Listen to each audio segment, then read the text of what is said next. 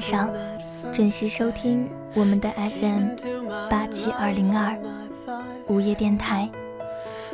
晚安，陌生人，我是这里的主播欣然。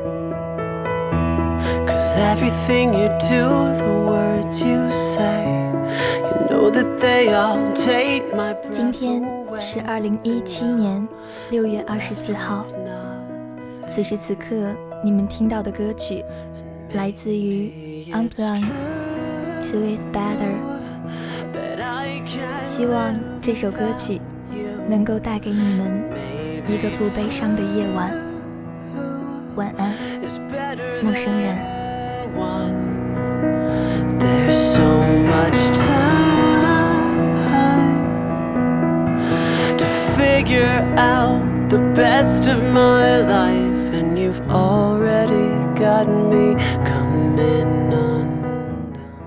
我开始袒护起无数次搞砸了我人生中珍贵东西的那部分，熟知它的出现时间，甚至可以描述出它的样子。笑得出来的这个你，与另一个未来相互排斥。从未殴打过你的父亲，和屋顶被火吓走的白鸽，一切自由我本身摧毁的，又重新组合。人们似乎是始终无法判断，在自我肯定或者自我否定。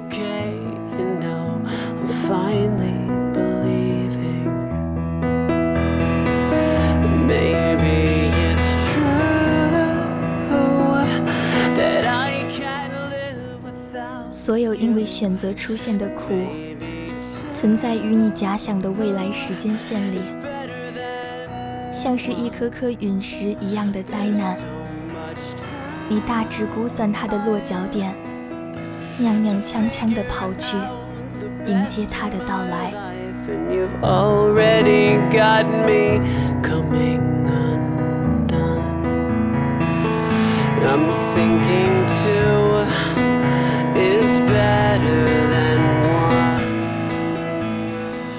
我沉睡在焦虑里，醒来时就模板似的充满朝气。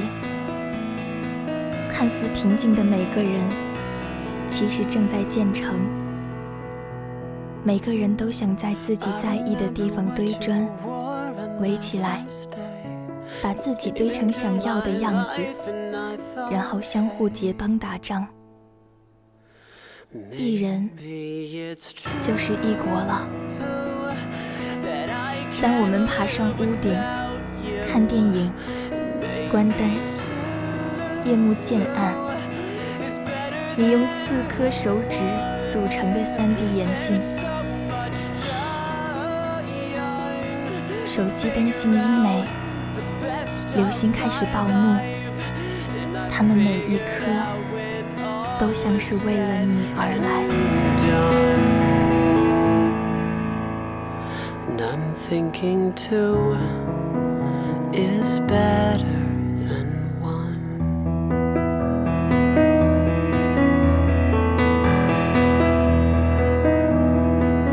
如果像他们说的一样永恒是不存在的那你可以陪我到它消失的时候吗？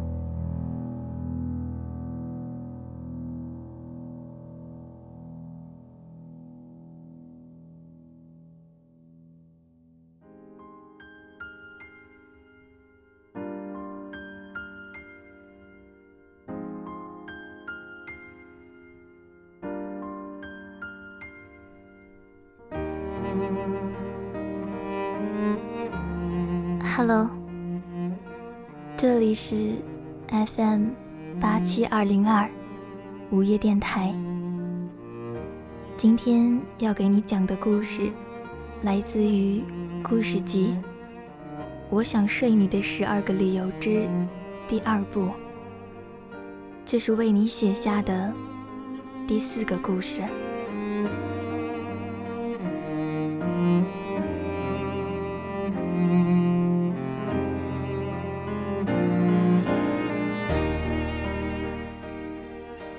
晚上和朋友讨论周末出去露营烧烤。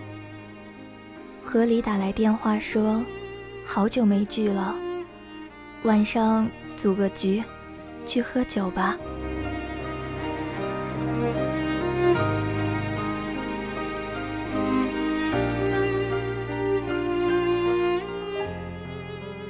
我仔细回忆了一下，自从上次我们在酒吧打了一架，应该有一年没见了。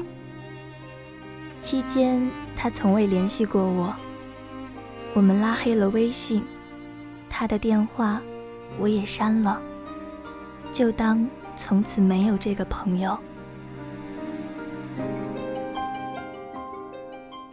当河里的电话打来。我看到那一串数字，立刻就想起来，这是他的号码。人是很容易变陌生的，但要彼此熟悉却很难。人也是很容易相互嫌隙的，成为交心的朋友，却是难上加难。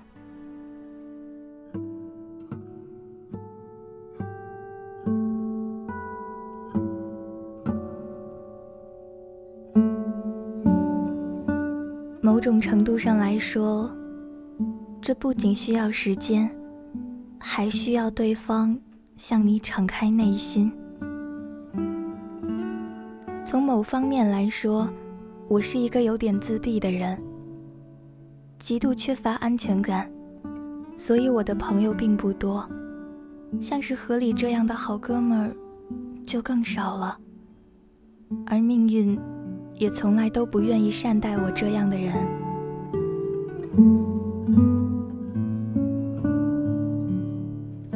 何里是情场老手，擅长各种把妹路数。他的手机里有各种各样的社交软件，大半精力都花在了泡妞上。其实何里也爱泡吧，最喜欢人多的聚会。十来个人，女多男少，是最好的局。人多，气氛好，能玩得起来。女生多的几率大，男生少，竞争小。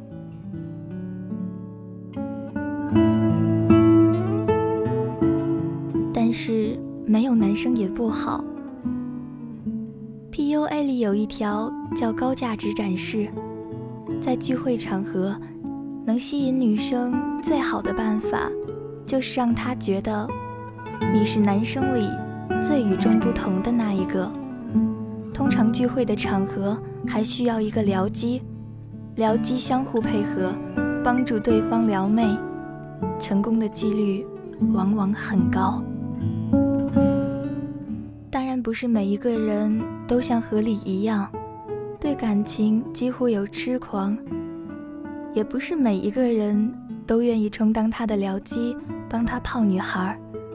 时间一长，大家都不愿意和他玩了，所以他常常打电话和我组局。我成功的帮他泡到过很多女生。当时，我因此也感到了一种扭曲的快感。一年没见，何里突然联系我，我很明白，我们已经做不回朋友，见面似乎没有意义。犹豫再三，我还是借口晚上有事，婉言拒绝了他。何里在电话里顿了顿，其实今天我想和你聊聊米果。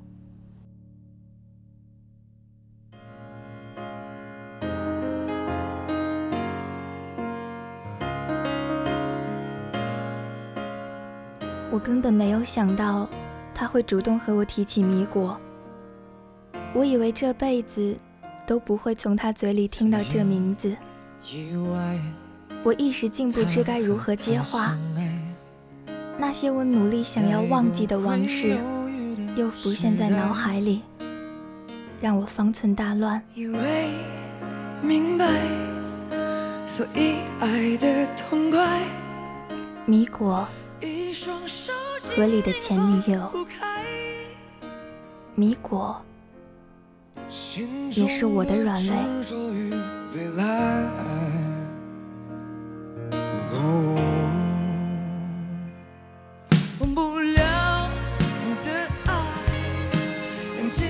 八年前，我刚上大学，认识了住我隔壁的何里。那时候，何里还是一个不谙世事的少年。他机智聪明，为人仗义，处事低调。我们很快就成了好哥们儿。我和何里高中都学文科，何里却像是大多数工科男一样，不文艺，不感性，也不会追女生。但是他外形不错，倒是有不少女生喜欢他。在男女关系上，我算是合理的老师。当时我完全没有想到，有一天合理会成为我的情敌，更没有想到他给我带来了无法治愈的伤痛和无法弥补的遗憾。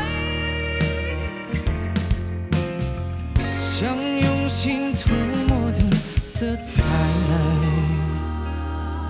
叫你微笑起，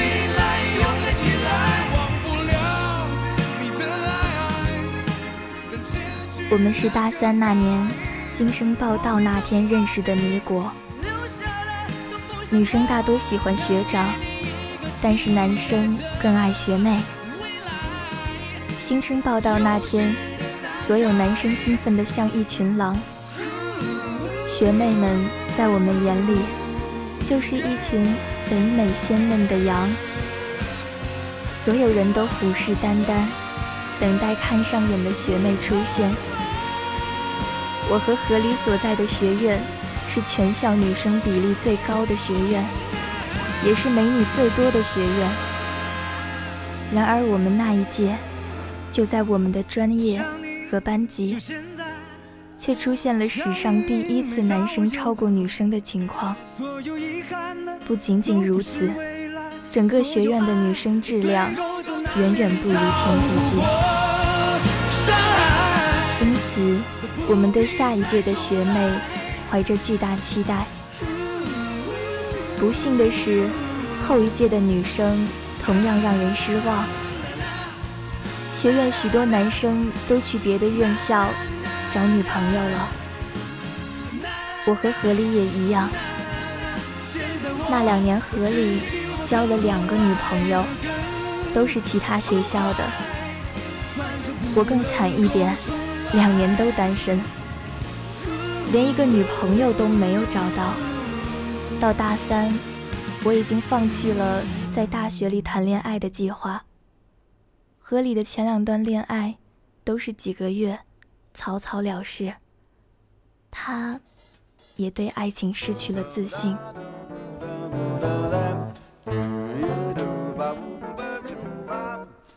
这一切直到米果的出现才有所改变。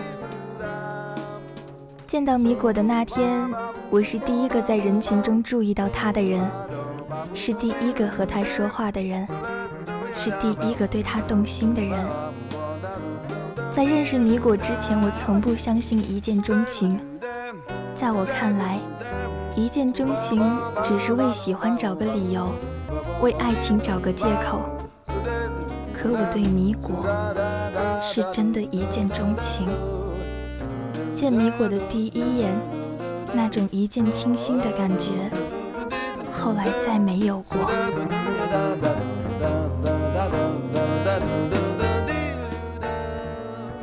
原本迎新与我们无关，但是我们自告奋勇的去帮忙，其实心怀鬼胎。成都的九月，我们在树荫下悠闲的抽着烟，一盒烟抽了快一半，见到两个我院的学妹都被别人抢先，其他女生我们没有感觉。何里正在说，今年又完了。人群里出现一个穿着白色 T 恤、白色短裤、白色帆布的女生，她扎着马尾，脸白，皮肤白，腿白，看上去清新脱俗。这是我对米果最初的记忆。我激动地拍了拍河里的肩膀：“河里，快看，快看，小白！什么小白？”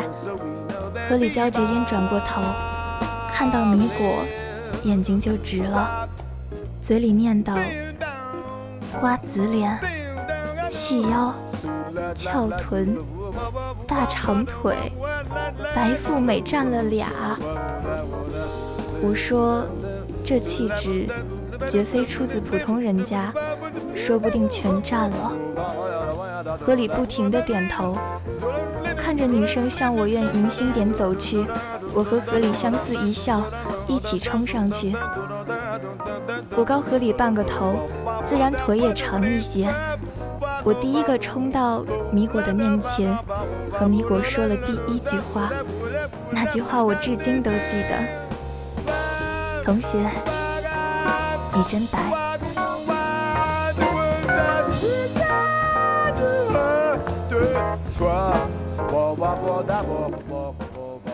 他说我那句话给他留下了深刻印象，可是当他看到站在我身后的河里，只是一眼，他就再也不能忘记他。很长时间我都耿耿于怀，我不知河里到底哪里比我好。后来我慢慢明白，爱情不是用智商去衡量的，爱上一个人，往往就是一眼，毫无理智的，这一眼，会胜过千言万语，胜过日夜相伴，胜过真情挚意，胜过誓约诺言。我对米果是这样，米果对河里也是这样。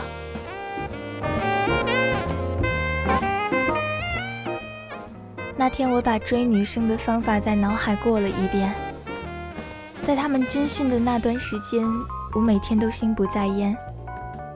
我和他接触的时间非常短，对他也有了浅浅的想念。米果让我动心了。我第一次刚和人道别，转身就开始想念。新生回校那天，我按捺不住内心的激动。已经准备了向米果抛出求爱的橄榄枝，我没想到他拒绝了我。他说：“抱歉，我有约了。”我至今不知道米果是真的有约，还是找借口拒绝我。这让我整日忧心忡忡。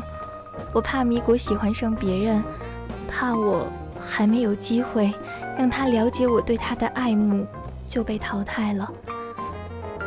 直到晚上，河里回来，他告诉我，他和米果约会了。以往他追女生总是缠着我帮他出主意，这一次却全然未提。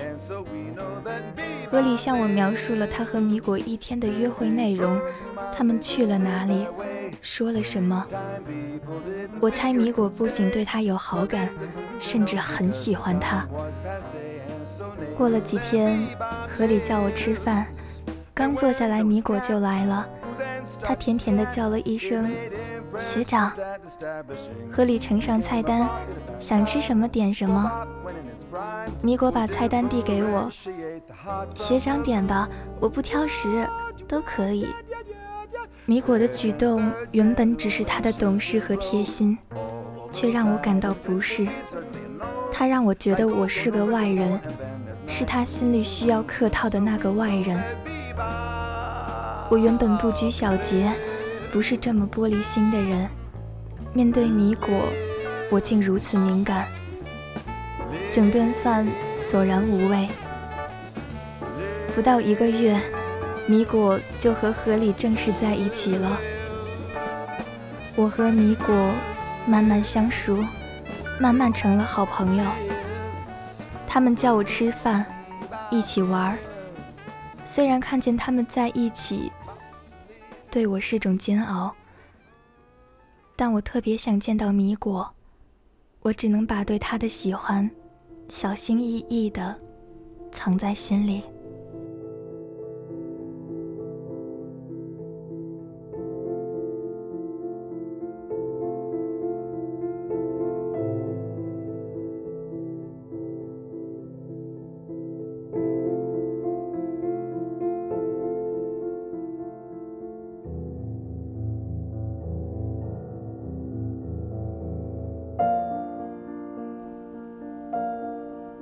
河里和米果在一起后特别亲密，河里是真的喜欢他。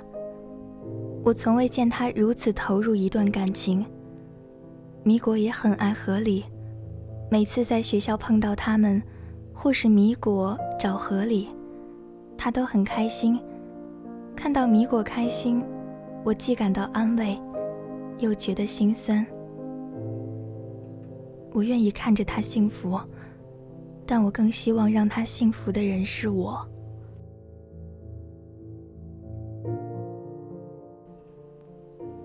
大概比起河里，我更内敛稳重。米果一直把我当做哥哥，他遇到不开心的事会向我诉说，遇到了困难也找我帮忙。他总说林哲哥，从来不叫陈林哲。我希望他们能过得好，但只有在夜深人静的时候，我躺在床上，情不自禁想到米果，我才敢面对自己内心，泛起一阵无法压抑的难过。毕业后，何理想让我和他一起合租，我婉言拒绝。我不想和他生活在一个屋檐下，我怕我的嫉妒心总有一天。会让我失去河里这个朋友。还有两年米果毕业，毕业之后的米果一旦住进来，我怕我有一天难以抑制自己对米果的感情，破坏了米果的幸福，我们连朋友都没法做。我现在辛苦维系的一切，都将不复存在。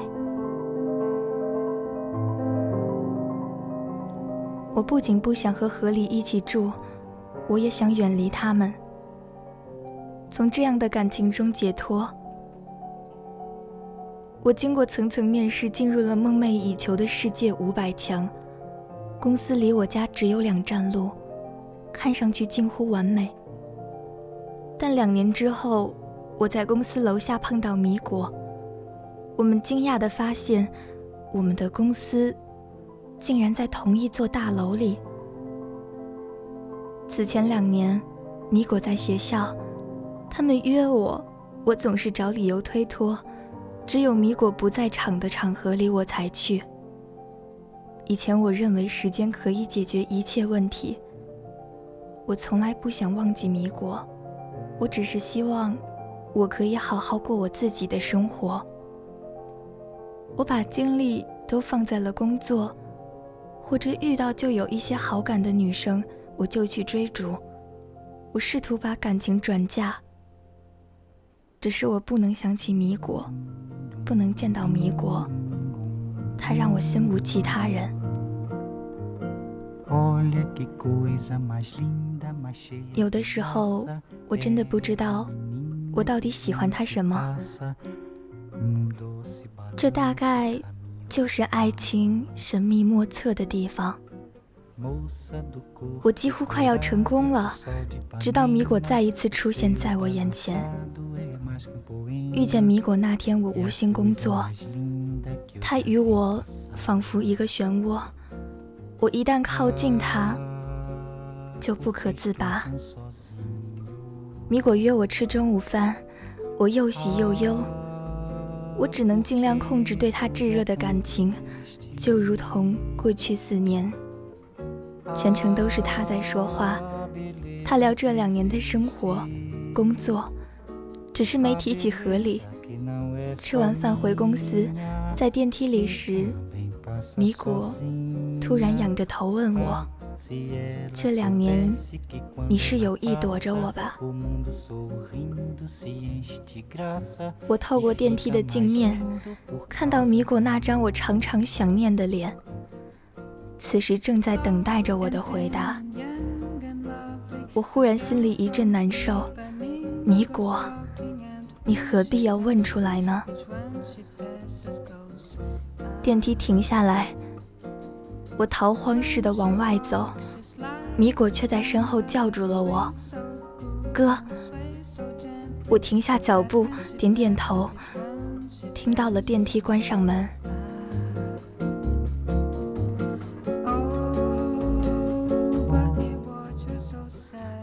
后来我常和米果一起吃饭，只是他再也没有提过河里。我很好奇，没有忍住先开口问他。他闪闪躲躲的，说他们还是老样子。我敏感的神经又开始作祟，感觉这期间不同寻常。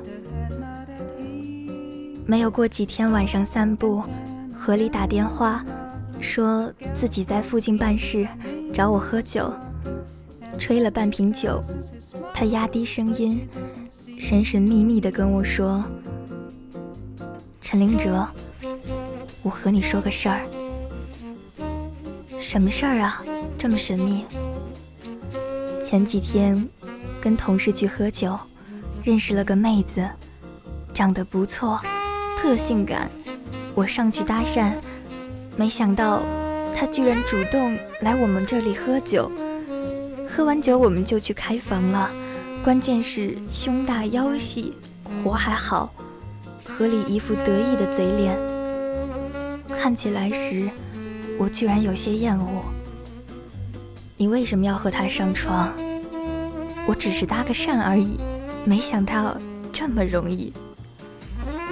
米果那么爱你，你别辜负了他。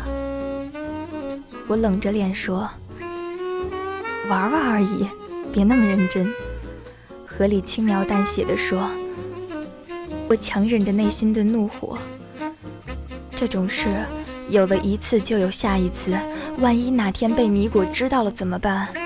小心玩火自焚！你什么时候变这么古板了？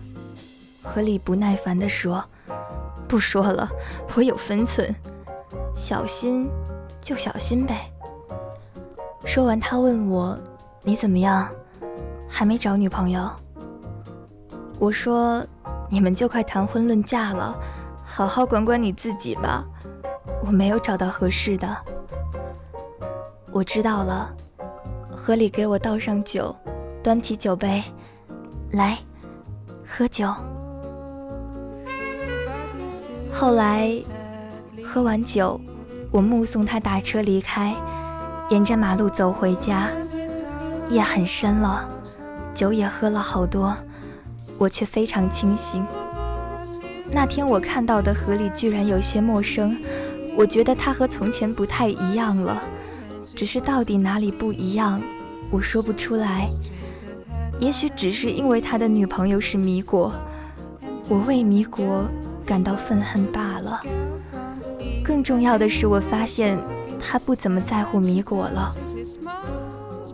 其实他们的感情可能真的出了问题，我没有向他求证过，也不敢向米果求证。哪怕我心里抱有一丝瞎想，如果他们结束了，也许我能够和米果在一起。我用力甩了甩脑袋，希望把这丝瞎想甩出我的脑袋。我不忍心看到米果受伤，我希望他幸福。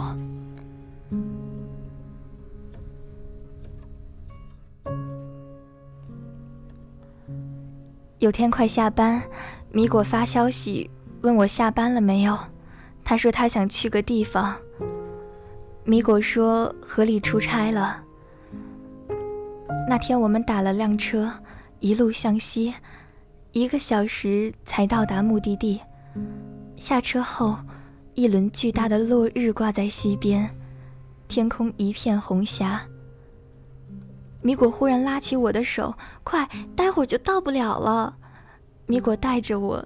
向摩天轮奔去。买了票，我们坐在摩天轮的舱里，摩天轮缓缓升起。米果趴在窗户边，夕阳正要落下，晚霞映在天边。照在米果的脸上。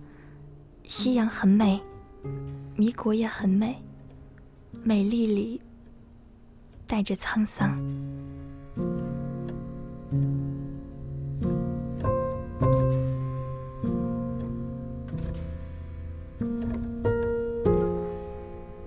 我知道米果有心事，也预感米果会告诉我，所以我等着。摩天轮到最高的地方，米果哭了。米果说，四年前就是这里。摩天轮升到最高点的时候，河里对我表白，我们在一起的。我点点头说，我知道，都是我出的主意。米果回头望着我，有些意外，面朝我。河里不像以前那样爱我，我能感觉到，他不再珍惜我了，不再像以前那么把我放在心上。我们的关系不像以前亲密。我真的很疑惑，表面看起来似乎没有和以前有什么不同。但我真真切切的感受到了感情上的疏离感。我不懂，是哪里出问题了？也许是你太敏感吧。两个人在一起久了，也不一定会像原来那样亲密。我安慰他。回到家已经十一点了，掏出手机看到三个未接。我忽然想起来，杨璐今晚的飞机回来，我把电话拨过去，杨璐接起电话，我说：“对不起，太忙了。”可是我昨晚跟你说了，杨璐不高兴。对不起，你在哪儿？我去接你吧。算了吧，陈林哲，我已经在出租车上了。那你是回哪边？回我自己家。说完，杨璐就把电话挂了。若是以前，我一定马上下楼，打个车去他家里找他。我们一个月没见，太想念了。我只需好好道个歉，来一场久别的性爱，这件事就过去了。但是，此时此刻，我却开了一瓶啤酒，回家躺在沙发上，把这件事丢到了脑后。我细细的思量米果说过的话，心乱如麻。第二天，杨璐非常的生气，我给他打了好多电话，他都不接，于是我们冷战了两天。第三天，杨璐冲到我家，开口就问：“陈林哲，你是不是有别人了？”米果出现之后，我确实和他联系少了。视频电话我也不像以往。杨璐是很聪明的女孩，她一定有所察觉。我不想瞒她，我就告诉她，我心里一直牵挂的人回来了。杨璐盯着我的眼睛，非常认真的问我：“那你打算怎么办？分手吗？”我最看不得女人哭了，但是我忽然意识到，这已经是我这两年第三次分手了。接下来的一年，河里和米果有越来越多的动荡和不快乐。米果不开心的日子越来越多，我和何里平时都有联系，但是我们见面的时间越来越少。有天半夜接到他的电话，何里说米果发现我约炮，他跑出去了，你帮我一下。挂掉电话，我就飞奔打车找何里，在路上。我给米果打了很多的电话，他都没有接。我找到何里，忍着没有对他发火。当时我们毫无头绪，到处找米果。河里联系了米果的几个闺蜜，都说米果没有和他们联系。后来，我们只好分头回家了。出电梯的时候，我看到米果坐在我家门口，抱着腿，埋着头，不知道是不是睡着了。我轻呼他的名字，米果抬起头，双眼红肿，不知道哭了多久，一副精疲力尽的样子，我看着特别难受。我把米果领进门，已经是凌晨四点。我给他拿毛巾，让他洗澡。我想给何丽发短信说米果在我这里，又怕闹了误会。最后，我还是没有告诉他。我不在乎他怎么想。望了一眼卫生间，我想还是等米果洗完澡，问过他再说。米果说：“你别告诉他。”洗完澡倒头就睡了。第二天，米果请了假，关了手机，不让何里找到他，只躲在我家。我也请假陪他。我不知怎么安慰他，做了几个菜，米果毫无胃口，吃了一点点就窝到沙发上发呆。我坐在米果身边，米果。想哭就哭吧，别憋着。米果哇的一声就哭了出来，像个委屈的孩子。我从未见过一个女生哭得如此痛彻心扉，心里涌起了一股难耐的感情。我搂着她，她靠着我，眼泪就流了下来。米果打开手机，十几个未接来电，有朋友的。也有河里的，河里发了很多很多消息，其实无非就是解释和道歉。米果看着又哭了一场，哭完了准备回去见河里。我问他：“你能自己去吗？”他坚持自己去。我问他：“你怎么打算的？”米果说：“我听听他怎么说。”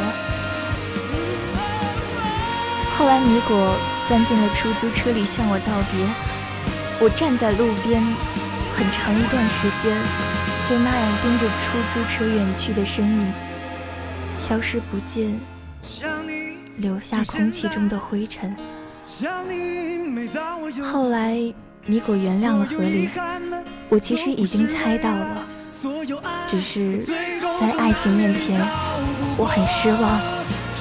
因为我们都卑微到尘埃里，再三降低自己的底线，最后把自己都抛弃了。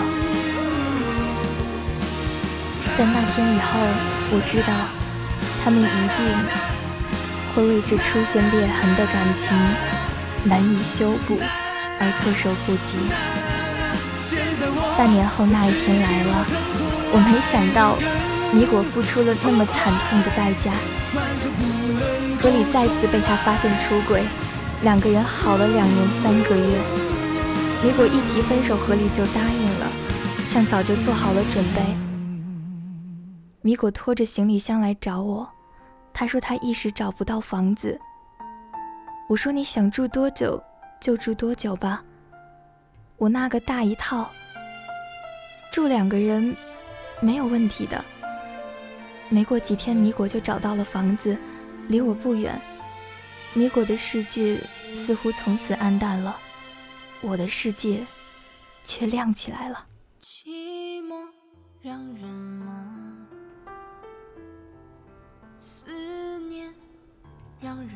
可是后来我发现，这像个滑稽无比的讽刺。米果发现自己怀孕之后，就躲在家里。没有再来上班，我好几天见不到他，也联系不到。后来我听到米果怀孕的消息，特别悲愤，因为我不知道用什么词形容当时的心情。总之，我杀了何里的心都有了。我逼着叶欣然陪我出来喝酒。叶欣然说，让我尽量冷静下来，想想要怎么办。后来米果先开了口，明天陪我去医院吧。去医院检查完，医生瞪了我一眼，说宫外孕，不能做人流，只能做手术。不想要孩子，以后要注意避孕。我尴尬的回答：“知道了。”对宫外孕，我们都一无所知，听起来似乎很可怕。医生说，如果治不好，有不能怀孕的风险。我安慰米果：“没有那么严重，你不要紧张。”我嘴上这么说，其实心里一直不安。他进了手术室以后，我无比焦虑。还好，手术还很成功。其实从手术室里出来的那一刻，米果就不再是米果了。米果后来说，知道自己怀孕的时候，他想过要不要原谅何理。他给何理打电话了。何理在那头情绪特别激动，希望米果能够尽快把孩子打掉。米果听出来何理的惊恐和担忧，忽然意识到自己爱上了一个不值得爱的人。手术后，我和米果的闺蜜轮流照顾她。晚上，米果睡在床上，我就睡在她旁边的桌子上。他晚上总是做噩梦。梦里忽然惊醒，有一晚他忽然又惊醒了，他不停地叫我的名字，我爬起来牵着他的手，我说我在这儿呢，我在呢。米果扑向我怀里，哭得撕心裂肺。他说他梦见河里死了，我心里一直在对他说对不起。我如果早知道事情会发展到这个地步。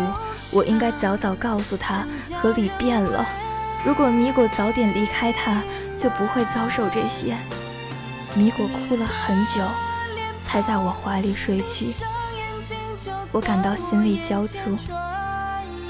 米果一改以往的柔情和懦弱，变得冷漠而坚强。他为自己建起了一道保护墙。我想了很久，决定保护他。他需要一个人珍惜他、保护他，才可以让他活成自己的样子，而不是变得坚强。我每天中午陪他吃饭，和他聊天，朋友聚会。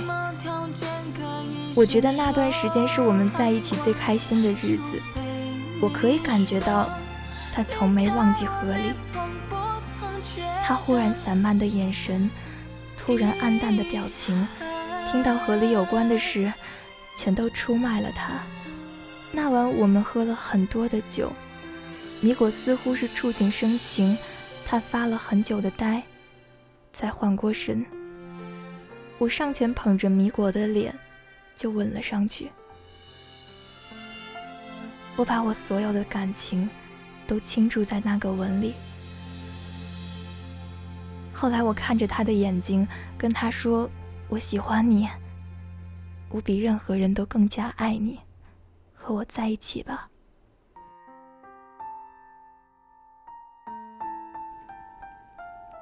我知道，米果说：“你喜欢过我没有？如果如果没有合理，我也许会爱上你。那现在呢？还值得你爱吗？”当然值得。我把米果紧紧地搂在怀里，我感到了从未有过的安心。只是这样的感觉，一触即逝。米果说：“我打算出国了。”我以为自己听错了，我想问为什么，又觉得没有必要。米果出国后，我联系何理。我想亲手撕毁他。何里既然沉迷于性，那就让他再沉得深一点吧。我约何里喝酒，编了很多烈焰的故事给他听。何里听得特别有兴致。从何里口中，我知道何里已经和女朋友分手了。他成天在网上找女生，晚上泡在酒吧，参加朋友聚会撩妹。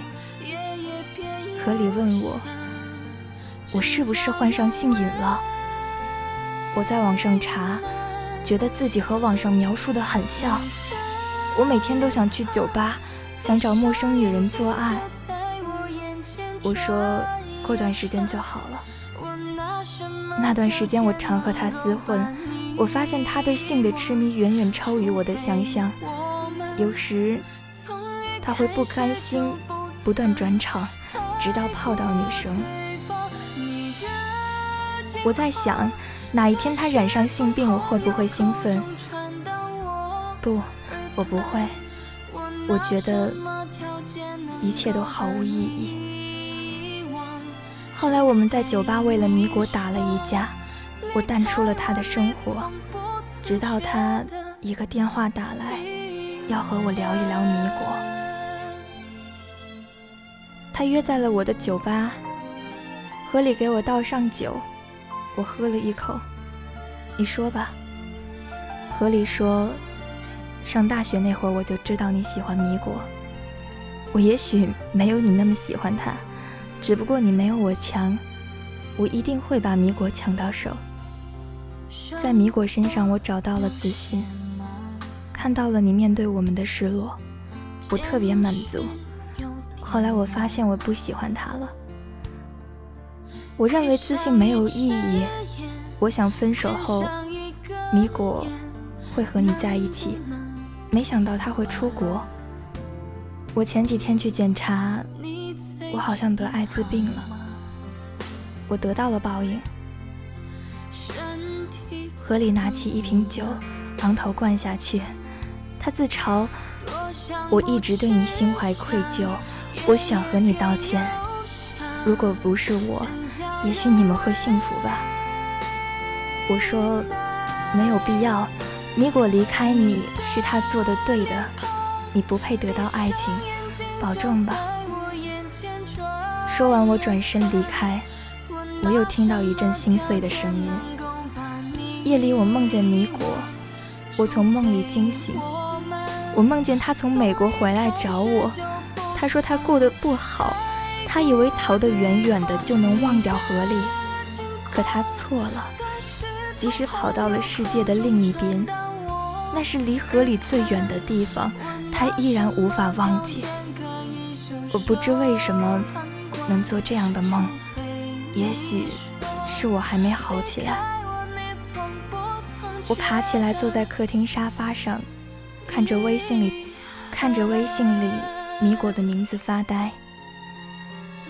我终于放弃了联系他的想法，我只希望米果真的同他所说。重新开始属于他自己的生活，而我终将会逃离这场令人心碎的爱情。